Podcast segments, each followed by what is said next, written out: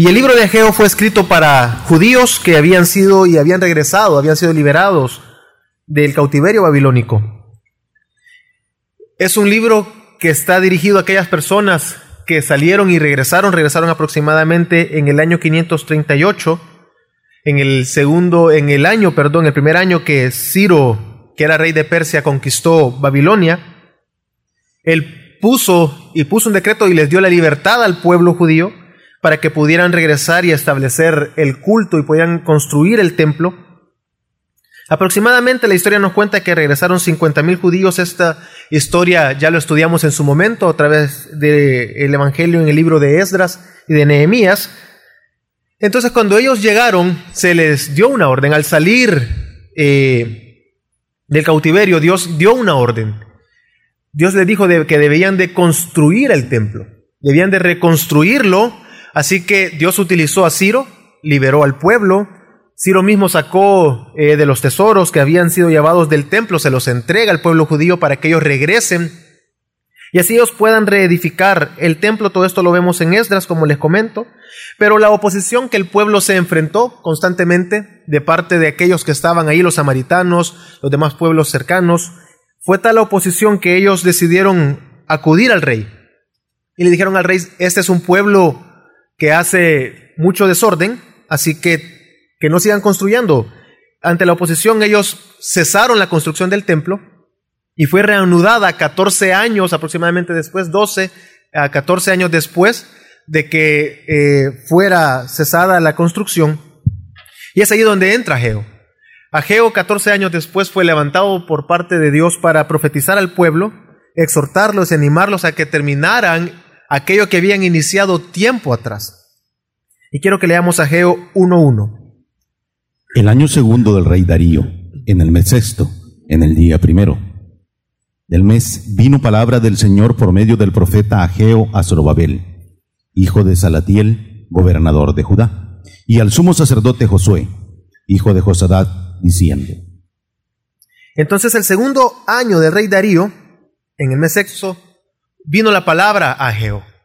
Y esta primera profecía nosotros la encontramos en el capítulo 1, en sus, en sus 15 versículos, donde Dios exhorta al pueblo a que ellos examinen sus caminos y que continúen con la construcción del templo. Ageo viene y habla y les dice que ellos retomen la construcción del templo. Ellos se habían acomodado ya. Ellos estaban tranquilos. Habían, no, no había bastado tal vez 70 años para ellos en su corazón.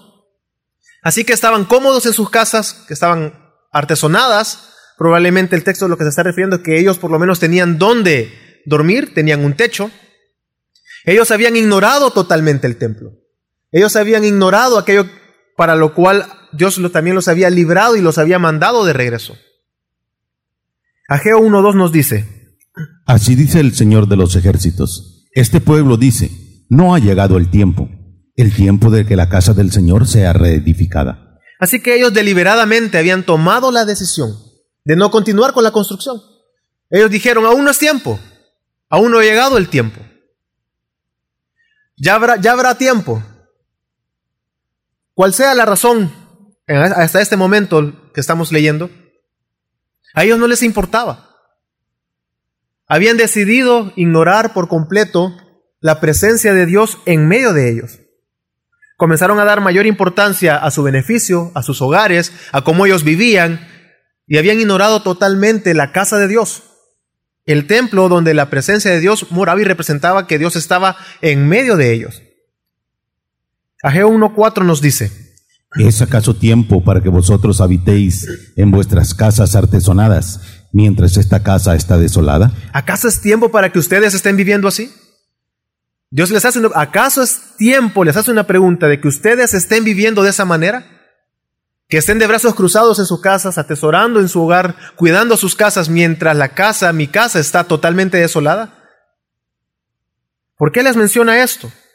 Y es que el pueblo estaba viviendo en escasez. El, el pueblo estaba viviendo en momentos de dificultades. Recordemos que ellos fueron liberados, regresaron a Jerusalén, pero ellos no volvieron a ser una nación soberana ellos, ellos como pueblo seguían bajo el gobierno de otros imperios y fue así Mucho tiempo después, aún en tiempos de Jesucristo, ellos no eran una nación soberana. Así que ellos tenían que pagar impuestos, no era aquel tiempo de gloria que tuvieron con Salomón, que tuvieron con David, atrás había quedado ya. Y Dios les pregunta, ¿acaso es tiempo de que ustedes estén así? ¿Acaso no ven a su alrededor, podríamos decir? ¿Acaso es tiempo, y Ageo 1.7 vemos que Dios los exhorta a que ellos evalúen sus caminos, a que vean cómo están, a que vean sus pasos, qué tanto ellos realmente están temiendo a su Dios, para que ellos vean, examinen y puedan tomar una decisión. Ageo 1.7 nos dice, Así dice el Señor de los ejércitos, considerad bien vuestros caminos. Y es que precisamente el pecado del pueblo había traído sobre ellos sequía, había traído escasez, Dice Ageo que sus salarios caían como en saco roto. Yo creo que hoy en día muchas veces pasa así con nuestros, nuestra quincena. Ni le, hemos, ni le hemos recibido cuando ya, ya la tenemos en deuda. Ni, ni, ni, ha llegado la cuenta cuando usted ya sabe que ya no cuenta con ella. Pues ellos estaban en un momento tal de escasez que ellos dicen que se esforzaban por comer, no se saciaban, que ellos buscaban trabajo, iban, trabajaban, pero su salario caía en saco roto. Ellos estaban viendo una gran escasez en momentos que eran difíciles, y Dios les pregunta, ¿no acaso no ven? Es tiempo que ustedes estén sentados sin hacer nada mientras mi casa está totalmente destruida. Así que lo terrible también de este pecado era la terquedad en la que ellos estaban. Que viendo la situación en la que estaban viendo eran incapaces de asimilar o de entender o de comprender por qué estaban así. Su pecado no solamente los tenía ciegos a no construir el templo, sino que también a no entender que por eso mismo, por despreciar y darle la espalda a Dios, a la presencia de Dios en medio de ellos, ellos estaban viviendo en escasez, en grandes dificultades. Podemos ver entonces esto que eh, Ageo 1.10 nos dice lo siguiente, perdón, leamos. Por tanto, por causa vuestra, los cielos han retenido su rocío y la tierra ha retenido su fruto. Y esta escasez era por culpa del pueblo, por su deliberada decisión de darle la espalda a Dios. Así que Dios los exhorta, Dios los anima y le dice, construyan, traigan madera, construyan el templo. Pero a pesar de su pecado, Dios muestra misericordia diciendo, yo me voy a agradar en el templo, yo me voy a agradar en la construcción. Así que ustedes vayan, examinen sus caminos, reconstruyan y tomen la reconstrucción del templo. Y yo me voy a agradar en eso.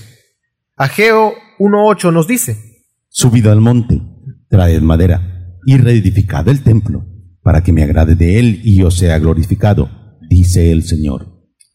Así que Él se va a agradar y Él va a ser glorificado ante la obediencia del pueblo de continuar con aquella construcción del templo. Dios les estaba diciendo, basta ya, de darle la espalda a mi presencia, basta ya de darme la espalda a mí, de no querer tener una comunión conmigo. ¿No se dan cuenta que es eso lo que los tiene así como están? ¿No se dan cuenta de la escasez que están viviendo, las dificultades y todo lo que está viniendo sobre ustedes? ¿No se dan cuenta que es porque me han dado la espalda? Así que si ellos decidían no hacerlo, ellos iban a continuar viviendo así. Dios les dice, la escasez o, la, o lo que ustedes están viviendo es por su pecado por darme la espalda. Pero si me obedecen, yo los voy a bendecir. Así que decidan. El pueblo viene, es obediente. Ageo también nos muestra, si usted lee los últimos capítulos del 13 al 15, del capítulo 1, perdón, versículo 13 al 15 del capítulo 1, fue Dios quien eh, excitó al pueblo, dice, para que ellos obedecieran, para que ellos continuaran la, con la reconstrucción del templo. Dios animó a Zorobabel, Dios animó a Josué, y Dios animó al pueblo para que continuaran la construcción. Pero yo creo que aquí nos muestra cómo es el pecado del ser humano. De igual manera, nosotros hoy en día, tras estar en bienestar, nos olvidamos de Dios, pensamos que no necesitamos de Dios muchas veces por estar tranquilos, no hay dificultades probablemente. O más allá, la terquedad misma nos hace ser tan arrogantes que aún en nuestra necesidad no doblamos rodillas. Aún en nuestra necesidad no buscamos de Dios, nos alejamos de la iglesia. Ante un momento de escasez, tal vez en el hogar, en lugar de buscar más a Dios, más bien tomamos horas extras laborales, tomamos muchas decisiones que nos llevan y como consecuencia a alejarnos de Dios, a no congregarnos, a dejar la vida de iglesia, a no estar aquí cada semana, discipulándonos, estudiando la palabra. Ahí podemos ver el pecado del hombre. Así como en tiempos de Ageo vemos que ellos, ante su dificultad, decidieron ignorar a Dios, muchas veces nosotros seguimos en la terquedad y el ser humano es así. Hay dificultades, hay problemas, pero no tomamos el tiempo ni siquiera para orar, tal vez en el hogar o leer la palabra de Dios, no buscamos de Dios. Así que los primeros, el primer capítulo nos muestra la primera profecía.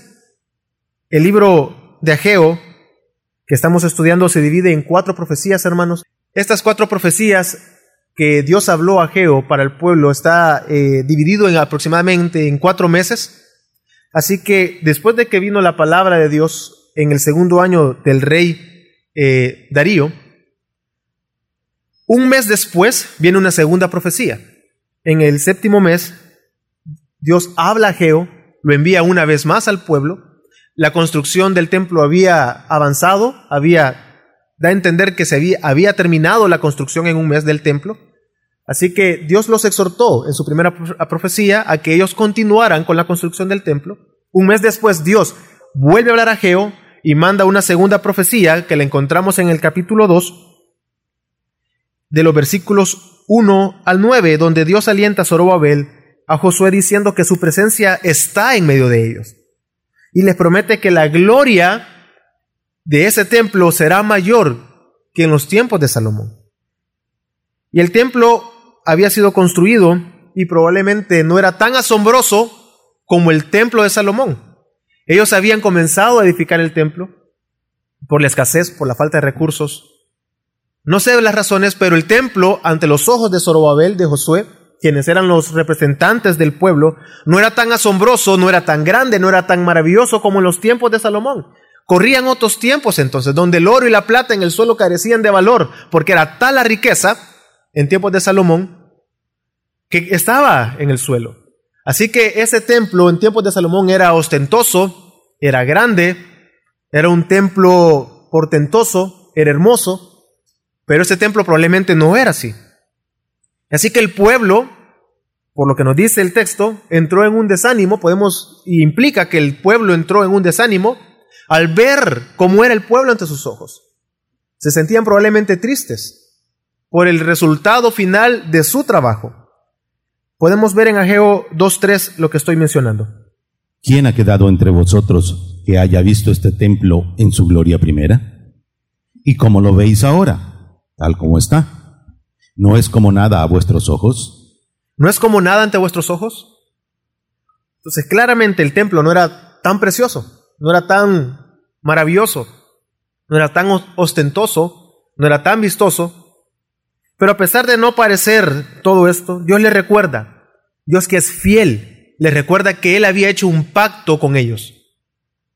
Este pacto que hizo cuando los liberó de Egipto. Ese pacto decía que Él iba a estar con ellos.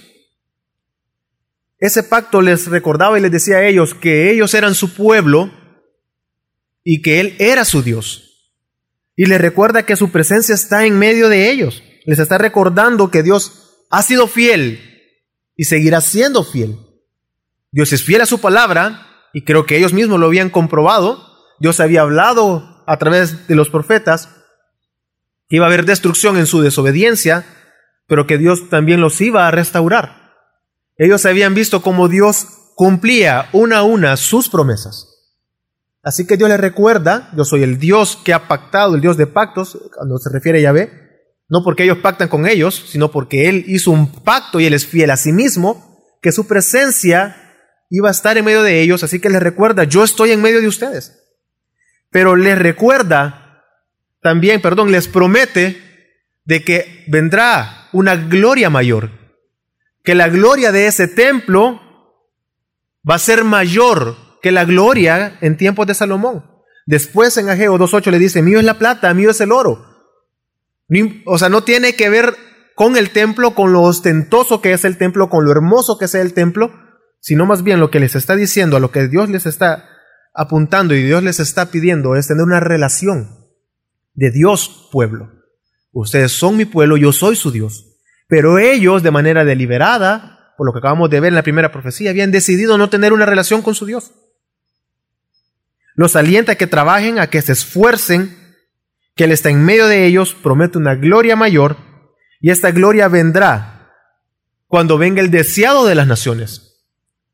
Ageo nos muestra y dice que esta gloria mayor de este templo, que va a ser mayor que en el tiempo de Salomón, que no tiene nada que ver con lo grande y lo ostentoso del templo, va a venir cuando venga el deseado de las naciones. Entonces, tanto la primera profecía como esta profecía debemos de entender de que no es en sí el templo, el foco o el centro de lo que está hablando Ageo.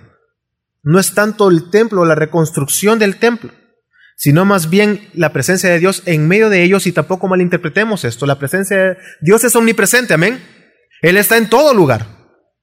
Así que Dios estaba en medio de ellos y está en todo lugar porque Él es omnipresente. Sino más bien lo que Dios está demandando es tener una relación con su pueblo.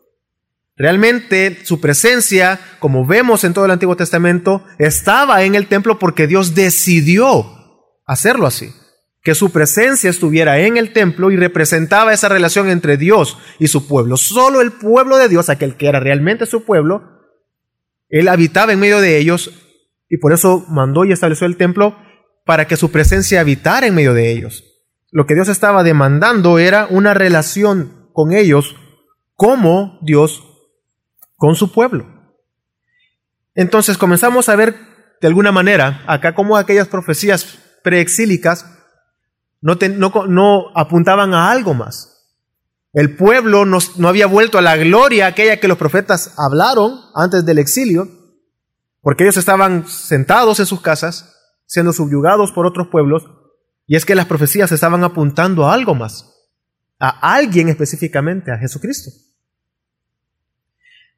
La tercera profecía que nosotros encontramos aparece dos meses después, en el capítulo 2 del versículo 12 eh, perdón, del versículo 10 al 19, en esta profecía, en esta tercera profecía que Dios habla al pueblo, Dios anuncia bendición sobre su pueblo, pero los acusa de la impureza del pueblo. Que son un pueblo impuro, los exhorta entonces a, que examinen sus caminos y que se vuelvan a Dios. Y esta tercera profecía, que vino dos meses después, extraemos una parte que dice en Ageo 2, 12 y 13. Si alguno lleva carne consagrada en la falda de su vestidura y toca con su falda pan, alimento cocido, vino, aceite o cualquier otro alimento, ¿quedará este consagrado? Y los sacerdotes respondieron y dijeron, no. Y dijo Ageo, si, algo, si alguno, inmundo por el contacto con un cadáver, toca cualquiera de estas cosas, ¿quedará inmunda? Respondieron los sacerdotes y dijeron, quedará inmunda. Y es que la profecía que nosotros estamos viendo acá, el profeta les está diciendo que eran un pueblo impuro. Precisamente después, Dios le dice a Geo, pregunta al pueblo. Y las preguntas que acabamos de leer. Le dice, entonces así este pueblo, es un pueblo inmundo. Es un pueblo que sus obras a mí no me agradan. Sus sacrificios no me son agradables. Ellos estaban impuros y es que ellos con el hecho de construir el templo, es ahí donde vemos que no es el centro, el templo, la reconstrucción en el pasaje que estamos leyendo, en el libro que estamos leyendo. Construir el templo no implicaba que ellos eran puros. El hecho de haber construido y haber trabajado en el templo y haberse llevado el, todo el tiempo no implicaba que ellos eran puros. En su corazón estaban lejos de Dios, es lo que les está demandando acá. ¿De qué les había servido obedecer la construcción del templo? Haberlo hecho haberlo terminado, si su corazón estaba totalmente distante y lejos de Dios, una vez más lo que Dios estaba demandando es que su pueblo se arrepintiera, una relación entre Dios con su pueblo. El templo representaba esa presencia de Dios en medio de ellos y que ellos lo adoraban realmente como Dios. Nosotros podemos ver que Él pone un ejemplo. Si nosotros ponemos algún, alguna fruta fresca en medio de fruta podrida, la fruta fresca va a volver fresca las demás frutas podridas? No se puede. Pero las que están podridas van a arruinar a la fruta fresca? Sí. Lo que Él les está diciendo es, el templo en sí no los va a purificar. Con que estén ahí, no los van a purificar. Haberlo construido no los purifica. Pero ellos, con su corazón inmundo, con ellos con su pecado, sí van a contaminar. Así como sus padres hicieron, van a contaminar el templo. Con su maldad, con su pecado, con darle la espalda a Dios, ellos sí van a contaminar el templo. Es lo que les está diciendo. Y es que el arrepentimiento que nosotros vemos en el pueblo es totalmente contrario a lo que la palabra de Dios nos enseña, nos demanda y nos pide a nosotros. Es un arrepentimiento que probablemente solo lo basaron con acciones externas. Cuando obedecieron el templo, probablemente Dios les puso, ustedes están viviendo en escasez y es así porque no han construido el templo. Ah, bueno, entonces construyámoslo. Porque no queremos vivir en escasez. Su arrepentimiento se basó en acciones externas por beneficio personal y creo que muchas veces así somos nosotros. ¿Cuántas, cuántas personas muchas veces hemos visto que se acercan a la iglesia por un interés? Probablemente hay un desempleo y están buscando empleo. Voy a buscar a Dios. Y cuando obtienen el trabajo se alejan una vez más de la iglesia y no se aparecen en la iglesia. No se congregan o así en otras áreas buscamos a Dios y doblamos rodillas cuando hay una emergencia, cuando hay una dificultad. Pero cuando estamos bien, cuando sentimos que no hay ningún problema, nos olvidamos de orar, nos olvidamos de buscar y el arrepentimiento entonces no es de corazón, sino realmente es mostrado aparentemente y hecho con acciones que son externas y que no tienen nada que ver con nuestro corazón. En el pueblo de Ageo vemos un arrepentimiento totalmente opuesto a la palabra de Dios. ¿Cuánto muchas veces nos disipulamos, servimos, ofrendamos solo porque se nos dice que hay que hacerlo sin entender en el corazón, en la mente, que no practicar la vida de piedad es pecado? El no disipularse es pecado. El no congregarse es pecado. El no estudiar la palabra es pecado, el no ofrendar, el no diezmar es pecado.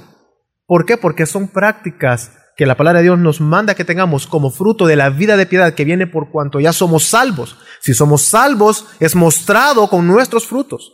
El no hacerlo, entonces debemos de entender y no obedecer la palabra, es pecado. Pero vemos cómo Dios, que es misericordioso, promete bendecirlos. Dios dice en Ageo 2.19 lo siguiente. No está aún la simiente en el granero, ni la vid, ni la higuera, ni el granado, ni el árbol de olivo ha florecido todavía, mas desde este día os bendeciré. Mas desde este día os bendeciré. Y es que es grande la misericordia de Dios, hermanos. Dios los está exhortando y le dice, ustedes son un pueblo impuro. En ese momento que ellos estaban recibiendo la profecía, Dios los estaba exhortando, les estaba diciendo, ustedes son un pueblo pecador que su corazón está lejos de mí. Estamos parafraseando, interpretando, porque no dice que su corazón está lejos de mí. Sin embargo, les dice, llama la atención y les exhorta, vuélvanse de sus caminos. Ustedes son impuros, son inmundos. Sus obras a mí no me satisfacen. Sus obras no me son agradables a mí. Arrepiéntanse. Vuélvanse de sus caminos. Pero desde este día yo los voy a bendecir. La bendición de Dios no estuvo condicionada a la acción de ellos. La bendición de Dios y la misericordia sobre el pueblo no estaba condicionada a las acciones del pueblo, si lo hacían o no lo hacían. Dios es bueno, Dios es misericordioso eh, por su, por su naturaleza, porque Él es Dios. En sí mismo Él es bueno, en esencia Él es bondadoso, misericordioso, porque Él es Dios. Él es misericordioso. Y su misericordia no está condicionada con nuestras acciones, pero eso sí, para disfrutar las bendiciones de Dios debemos de arrepentirnos. Para disfrutar la bendición y la misericordia de Dios en nuestras vidas debemos nosotros ser personas que buscamos a Dios con arrepentimiento. Y hay una y no confundamos la misericordia de Dios general que vemos, el hecho de que salga el sol sobre nosotros, que tengamos alimentos que son misericordias de Dios sobre nosotros. Pero debemos de entender que debemos de buscar en arrepentimiento día a día a Dios. Debemos de buscar y realizar acciones a Dios de adoración santificadas. Nuestras acciones no nos van a hacer más puros, más santos, no, ya Dios mismo en nosotros provoca en nosotros el hecho de adorarlo y la vida de Cristo Jesús en nosotros hace que nuestros sacrificios sean aceptables y agradables delante de Dios. Entonces vemos un gran contraste entre el pecado del hombre y la misericordia de Dios. Debemos de arrepentirnos, hermanos. Y la última profecía que nosotros encontramos eh, fue ese mismo día, lo que nos menciona Ageo, la encontramos en los últimos versículos, del versículo 20 al 23 del segundo capítulo. Esta profecía va dirigida a Zorobabel. Dios le habla para decirle que destruirá a las naciones y que él será establecido y le promete que él es, será establecido como su siervo. Zorobabel entonces es establecido y vemos que él es el linaje del cual viene Jesucristo, pero es establecido como su siervo y se le promete ser establecido como su siervo. Leamos a Geo 2.23. En aquel día, declara el Señor de los ejércitos, te tomaré a ti, Zorobabel, hijo de Salatiel, siervo mío, declara el Señor, y te pondré como anillo de sello, porque yo te he escogido, declara el Señor de los ejércitos. Entonces, ¿qué nos muestra este libro? ¿Cómo podemos resumir lo que hemos hablado en este momento. Y es que Dios exhorta al pueblo a que mediten en sus corazones, a que vean y analicen sus caminos, que se conviertan a Él y le den una adoración santificada. Dios está mostrando y mostró su fidelidad al recordarles el pacto, diciéndoles que Él habita en medio de ellos, de ellos. Y es que Dios estaba en medio del pueblo, pero Él les promete que vendrá una gloria mayor cuando venga el deseado de las naciones y establece entonces a Zorobabel como su siervo, del cual viene el deseado de las naciones. Así que este libro nos exhorta, nos anima, nos alienta. Este libro podemos ver cómo Él pide, cómo Dios pide y demanda de su pueblo adoración genuina. ¿Qué nos puede mostrar a nosotros? ¿Qué puede enseñarnos a nosotros? Y es que en Cristo Jesús, el deseado de las naciones, la presencia de Dios está en nosotros. Por lo tanto, debemos de considerar, usted y yo, diariamente nuestros caminos, debemos de arrepentirnos, perdón, debemos de confesar nuestros pecados y debemos de adorar a Dios en santidad. Es lo que el libro nos está demandando a nosotros, hoy que estamos escuchando el libro de Ageo. Demanda que nosotros confesemos nuestros pecados, que vivamos en santidad y que vengamos y consideremos nuestros caminos diariamente y adoremos a Dios. ¿Cómo puede ser esto posible para nosotros? ¿Cómo yo puedo adorar y exaltar a Dios en santidad? ¿Cómo puedo evitar caer en el error del pueblo en tiempos de ajego de darle la espalda a Dios todo el tiempo? ¿Cómo puedo evitar yo vivir de manera desinteresada y deliberadamente olvidando a Dios? Solamente es posible a través de Cristo Jesús en nosotros, su Espíritu morando en nosotros, que nos guía diariamente hacia Cristo. Entonces, ¿cómo nos guía este libro hacia Cristo? ¿Cómo nos muestra a Cristo Jesús este, este libro que hemos leído? Y quiero que entendamos que, una vez más, y recordemos que Geo profetizó que vendría una gloria mayor y que ésta vendría con el deseado de las naciones. Veamos la profecía, la segunda profecía en Ageo 2 del versículo 6 al 9. Porque así dice Jehová de los ejércitos, de aquí a poco yo haré temblar los cielos y la tierra, el mar y la tierra seca, y haré temblar a todas las naciones, y vendrá el deseado de todas las naciones, y llenará de gloria esta casa, ha dicho Jehová de los ejércitos. Mía es la plata, y mío es el oro, dice Jehová de los ejércitos. La gloria postrera de esta casa será mayor que la primera ha dicho Jehová de los ejércitos. Y es que dice en su segunda profecía, cuando habían terminado el templo y ante sus ojos el templo era una nada, Dios le dice, yo haré temblar los cielos y la tierra, el mar y la tierra seca, y haré temblar a todas las naciones, y vendrá el deseado de las naciones. Mío es el oro, mío es la plata, no importa lo ostentoso del templo, quiero que entiendan que la gloria que vendrá a este templo será mayor, mucho mayor que en el tiempo anterior. ¿Cuándo sucederá esto? Cuando venga el deseado de las naciones. Y para eso Dios en su gracia, en su misericordia, estableció a Zorobabel como su siervo. Y es que Dios, que es grande misericordia, ha guardado un remanente. De esos 50 mil que regresaron, de ese que son llamados el remanente, Dios guarda la simiente. De, ese, de esos mismos que regresaron, de esos que regresaron del cautiverio, que volvieron a Jerusalén, de ellos Dios guardó y preservó la simiente. Eso es gracia para nosotros. Eso ya es misericordia para nosotros. Porque de la simiente, sabemos que la simiente es Jesucristo, es nuestro Señor. Así que Zorobabel es establecido como siervo y veamos la similitud entre la profecía que recibieron en ese momento y la profecía que vino dos meses después, que era solo para Zorobabel. Dice Ageo 2, 21 al 23.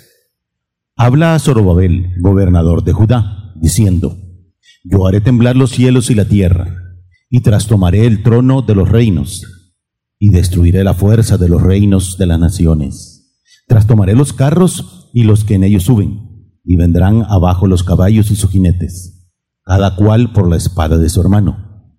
En aquel día, dice Jehová de los ejércitos, te tomaré, oh Zorobabel, hijo de Salatiel, siervo mío, dice Jehová y te pondré como anillo de sellar, porque yo te escogí, dice Jehová de los ejércitos. Yo haré temblar, dice, los cielos y la tierra. Y es que aquella profecía que habló dos meses atrás se la está dirigiendo en este momento, inicia de la misma manera, refiriéndose a Zorobabel y le dice que él será establecido como siervo. Y entendemos aquí que apunta hacia Jesucristo. Zorobabel realmente no iba a ser aquel que iba a ser puesto sobre las naciones, y que iba a derrocar tal vez al rey de todo aquel que gobernaba toda la tierra en ese momento, y el pueblo iba a hablar a Zorobabel como rey sobre todo. No, él estaba apuntando hacia Jesucristo. La profecía nos apunta hacia nuestro Señor Jesucristo. Te tomaré a ti, oh Zorobabel, hijo de Salatiel, siervo mío, dice el Señor, y te pondré como anillo de sellar, porque yo te escogí, dice el Señor de los ejércitos. Y es que de Zorobabel viene el, linaje de la simiente. Cristo Jesús es aquel deseado de las naciones y que trajo paz al pueblo de Israel. Mateo 1.12 dice de, lo siguiente, de la siguiente manera.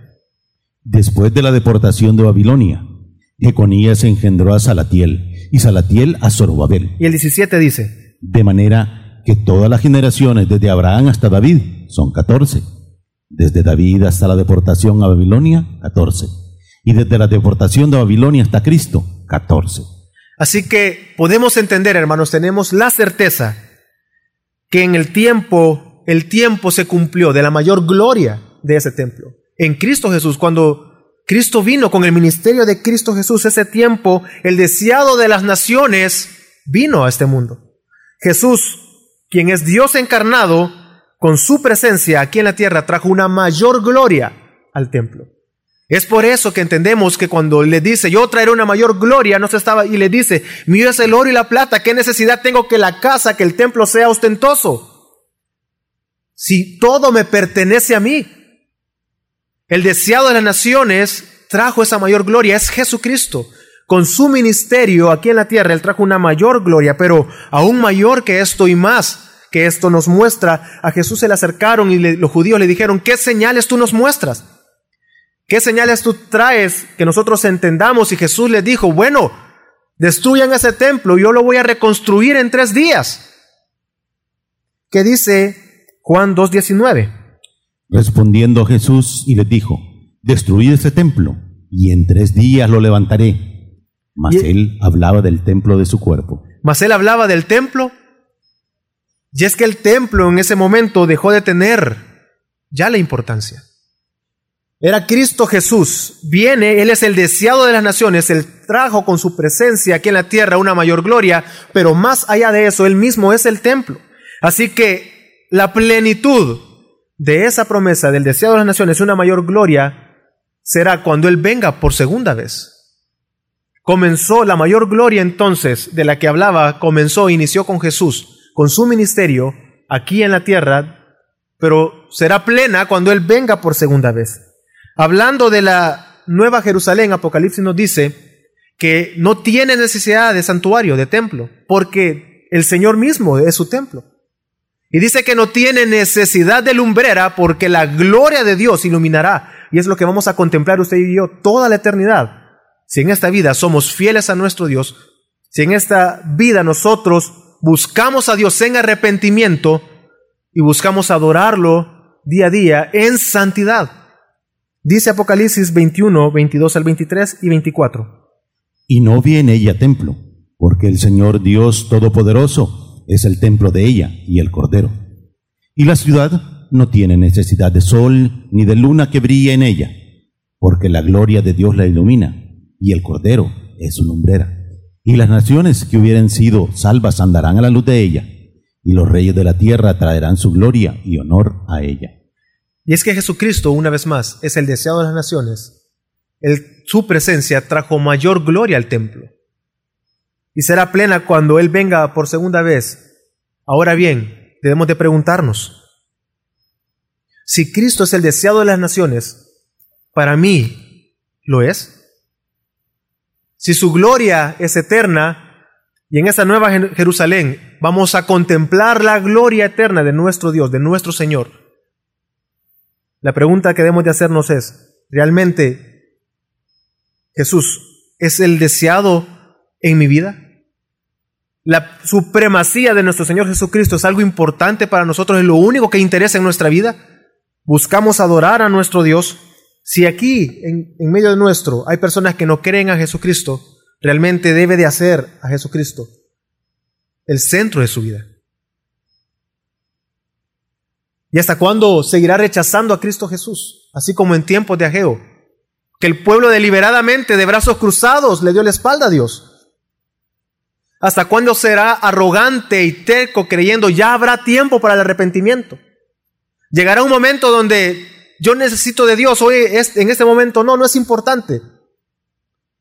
Estoy bien, no necesito de Cristo. Si yo vivo bien, no, necesito de conocer a Dios. No necesito de la comunión en la iglesia, no necesito de la oración, no necesito de estudiar la palabra, de leerla. ¿Hasta cuándo? Y es que no crea que por venir a la iglesia, seguir ciertos patrones morales buenos, ya es salvo. El hecho de congregarnos no garantiza la salvación. El hecho de estar en un templo, de venir y, hacer actos moralmente buenos, no es garantía de que estamos adorando a Dios si no recordemos lo que ya leímos en Ageo 2, del 2 al 14. Este pueblo es impuro, es inmundo. Y la exhortación del pueblo de Dios, que Dios trajo a ellos, habían construido el templo, habían obedecido pero no era el punto el hecho de construir el templo. Ellos en su corazón le estaban dando la espalda a Dios. Sus actos morales que eran buenos no implicaba de que ellos fueran un pueblo puro, no lo santificaba. Y es que llegará un día, como leímos en Ageo 22, en que Dios destruirá todo. Dios traerá juicio sobre todo. Y solo aquellos que busquen a Dios en santidad, que busquen y crean que Jesús es Dios, entendiendo que Él es el deseado de las naciones y que solamente en Él realmente podemos adorar y podemos presentar adoración santificada a nuestro Dios, alcanzaremos gloria eterna. Así que mi ánimo es arrepiéntase, no siga rechazando a Dios, no siga creyendo que hay tiempo. Nosotros no controlamos el tiempo. Usted no controla su vida. No controla lo que va a pasar el día de mañana. No puede ni controlar su propia salud. No siga rechazando a Cristo, amigo y amiga que nos visita este día. Crea que Jesús es Dios. Y aquellos que hemos creído en Jesús, que estamos hoy acá y que hemos decidido y hemos creído que Jesús es Dios por gracia de Él, no por obra nuestra, debemos de preguntarnos si Jesús es el deseado de las naciones realmente, si lo es en nuestros corazones. Y si esto es así, debe de quedar plasmado y mostrado y debe de ser evidente entre nosotros, en nuestras acciones, en nuestra forma de vivir, en nuestra forma de relacionarnos unos con otros. Y es que debemos de analizar nuestros caminos, que tanto realmente nos importa en nuestra vida ser obedientes a Dios, a su palabra. ¿Y cuántos están acá con una actitud de rebeldía, considerando que no tienen tiempo para estudiar la palabra de Dios? Es que no tengo tiempo para estudiar en Semper. No tengo tiempo para leer la Biblia, para servir. No tienen tiempo ni un minuto para orar durante la semana. Probablemente los tres minutos que oramos aquí en la iglesia han sido los únicos que oró en toda la semana. No tienen tiempo para leer la palabra de Dios. ¿Cuántos han venido hoy sin haber leído dos capítulos de la Biblia? Pero leemos todas las noticias. Y estamos pendientes de lo que sucede en nuestro país. Y está bien. Pero no podemos ignorar a nuestro Dios. Pero sí tenemos muchas veces tiempo para nuestro trabajo, para nuestras vidas, para las vacaciones. Nos esforzamos y hacemos todo lo posible. Planeamos la vacación familiar y el tiempo de familia es tesoro. Y nadie se puede meter en eso. Está bien, procure la unidad, la armonía, edifíquese en el hogar. Pero ¿de qué sirve si le da la espalda a Dios? ¿Qué beneficio trae a su familia si le da la espalda a Dios y no estudia la palabra, no lee la palabra de Dios, se siente cansado y agotado, que cuando llega a la casa dice, no estoy agotado, no voy a leer la Biblia. Durante la semana ha sido cansada la jornada de toda la semana.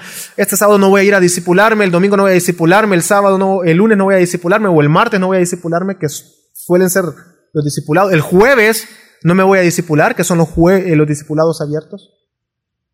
Porque nos sentimos agotados. Estamos agotados para leer la Biblia. ¿Hasta cuándo vamos a seguirle dando la espalda a Dios y vamos a ser tercos? Vamos a ser arrogantes de no tomar tiempo en nuestras vidas de orar, de leer la Biblia, de estudiarla. ¿Cuántos se quedan asombrados por todo lo que el mundo puede dar? Dedica sus esfuerzos a crecer, dedica tiempos a sus estudios seculares para lograr crecer personalmente, profesionalmente y alcanzar sus metas. Nos esforzamos día a día para lograr todo aquello que nos satisface. Nos esforzamos día a día para que nuestros hijos tengan un futuro mejor y está bien. Pero ¿de qué sirve si no tienen a Cristo? ¿De qué sirve que nos esforcemos si no nos estamos esforzando de enseñarles a Cristo a nuestros hijos? Decimos, son jóvenes, habrá tiempo para que ellos se arrepientan. No caigamos en esa actitud, hermanos. Busquemos día a día, con sacrificio. Busquemos día a día, día a día, con sacrificio, la palabra de Dios. Busquemos día a día el congregarnos, el discipularnos, estudiar la palabra de Dios. Mejor asombrémonos de nuestro Dios, de su supremacía. Busquemos desde hoy, como fue la exhortación al pueblo en la tercera profecía. Yo los voy a bendecir, pero desde hoy, con día, hora, les está dando la fecha, desde hoy, arrepiéntanse. Y es que ya no hay tiempo, les dice, ¿acaso es tiempo para que ustedes estén así?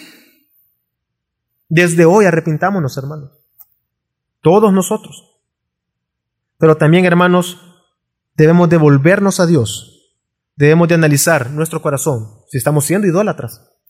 Debemos de confesar cómo, debemos de confesar nuestros pecados no tengamos la actitud que hubo en el pueblo de Dios en Ageo, que ya leímos, no lo vamos a leer en este momento, Ageo 2, del 12 al 14, donde se les exhorta a ellos. Se les dice, este pueblo es un pueblo inmundo. Todos aquí debemos de analizar nuestro corazón, hermanos, el hecho de congregarnos, de servir, de ofrendar, de diezmar, no es garantía de que nuestra adoración está siendo aceptada por Dios. No pretendamos adorar a Dios, tener una vida de piedad bajo nuestros principios, nuestras ideas, haciéndolo en el tiempo que nosotros consideramos correcto. Yo amo a mi hermano según mis principios, que yo considero que es amor. La palabra de Dios nos enseña cómo debemos amarnos, cómo debemos de servir, cómo debe de ser la vida cristiana. No pretendamos hacerla bajo nuestros criterios. Cuando queremos adorar a Dios, no confesando nuestros pecados, estamos siendo nosotros rebeldes, ¿cómo esperamos que nuestra adoración a Dios, nuestra vida de piedad, sea agradable delante de Dios, ocultando nuestros pecados, no confesándolos oportunamente, no buscando a Dios? Servimos en el tiempo, en la forma en que nosotros pensamos que es correcto, no confesamos nuestros pecados, venimos y vivimos en resentimiento con mi hermano, nos movemos de ministerio porque no me agrada eh, eh, mi hermano, o me voy de la iglesia porque no me agrada mi hermano, ¿acaso no en otra iglesia va a encontrar el pecado de su hermano también? Claro. No seamos personas que vivimos con arrogancia, que venimos y no buscamos a Dios, que vivimos con falta eh, de perdón, con relaciones ilícitas, con adulterio, fornicación, lujuria, robo, y seguimos en pos y decimos ya habrá tiempo de confesarlo y creemos hay tiempo y creemos que solo por el hecho de congregarnos, de servir, estamos bien y podemos seguir con la vida de pecado sin confesarlo. Creyendo que habrá tiempo para confesarlo. Apaleando la culpa, el remordimiento con el hecho de servir. Y no estoy desmeritando, debemos, porque la palabra de Dios ordena que debemos de servirnos mutuamente, debemos de buscarlo en oración, debemos de adorar a nuestro Dios, debemos de hacerlo, pero con la actitud correcta en el corazón, con arrepentimiento en nuestro corazón. Si no es el caso del pueblo en tiempos de Ageo. Ellos construyeron el templo, continuaron y establecieron la, liturgia, los rituales que habían sido establecidos, pero ¿de qué servía si su corazón estaba lejos de Dios? No confesaban sus pecados. Estaban y seguían y continuaban en su vida de idolatría, en su corazón. Estaban lejos de Dios. Y por último, hermanos, busquemos nuestra santificación día a día, nuestra satisfacción, perdón, en Dios. Sintámonos satisfechos en Dios. Cada uno de nosotros debemos de analizar nuestros caminos, nuestro corazón. ¿Dónde está nuestra satisfacción? En épocas de Ageo, el pueblo, todo el esfuerzo que ellos hacían, nos menciona el capítulo 1, no era provechoso para ellos. Su salario caía en saco roto. Buscaban satisfacerse, no lo lograban. Buscaban defenderse, cubrirse, no lograban. Es decir, ellos eran un pueblo que no lograban satisfacerse, no encontraban satisfacción. Así que Dios les dice, bueno, ¿por qué es? Es que ustedes están dándole la espalda a mi presencia. Ustedes le están dando espalda a quien soy yo. ¿Cómo ustedes piensan vivir bien dándome la espalda a mí? Así nosotros debemos de buscar nuestra satisfacción, satisfacción en Dios. Nunca podemos sentirnos satisfechos si decidimos darle la espalda a Dios, hermanos. Y el punto aquí no es que Dios en las cosas que nosotros tenemos en este mundo, en Cristo, las cosas que yo tengo aquí, voy a sentirme satisfecho. No, no es que voy a encontrar satisfacción en las cosas que tengo, si estoy bien con Dios, sino más bien, porque no puedo poner mi satisfacción en, cosas temporales, sino más bien poner mi satisfacción en Dios, ¿y quién es Él? ¿Cuántos de aquí pasamos quejándonos de la corrupción? Me incluyo, hermanos, de la delincuencia, por la escasez probablemente en el hogar, porque hay falta de empleo en nuestro país y vivimos quejándonos por todo. No encontramos satisfacción en nada. Dejamos que estas cosas nos amarguen, nos quiten la paz, que nos alejen de la vida de iglesia, ya que buscamos cubrir una escasez en el hogar. No, nos sentimos satisfechos. Entonces comenzamos bajo nuestros propios medios y criterios a cubrir esas necesidades, alejándonos de Dios, dándole la espalda a Dios, dejando que todas estas cosas nos amarguen, nos frustren y nos quiten la paz, el gozo que tenemos en Cristo Jesús. Nos quedamos de brazos cruzados diciendo que aún no es tiempo de buscar a Dios.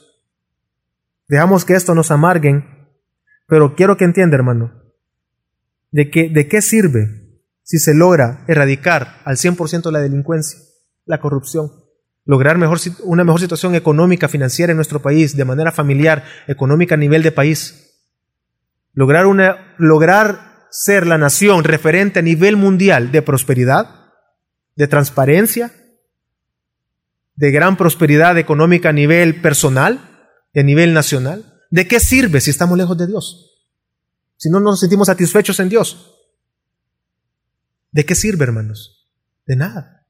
Busquemos nuestra satisfacción en Dios. Así que, hermanos, debemos de hacer de Cristo Jesús realmente el mayor deseo en nuestro corazón, el único deseo en nuestro corazón. Porque Él es nuestro Dios, Él es nuestro Señor, y ahora, por medio de Cristo Jesús, podemos acercarnos delante de su trono, adorarle de manera santificada, correcta, confesando nuestros pecados diariamente. Vamos ahora.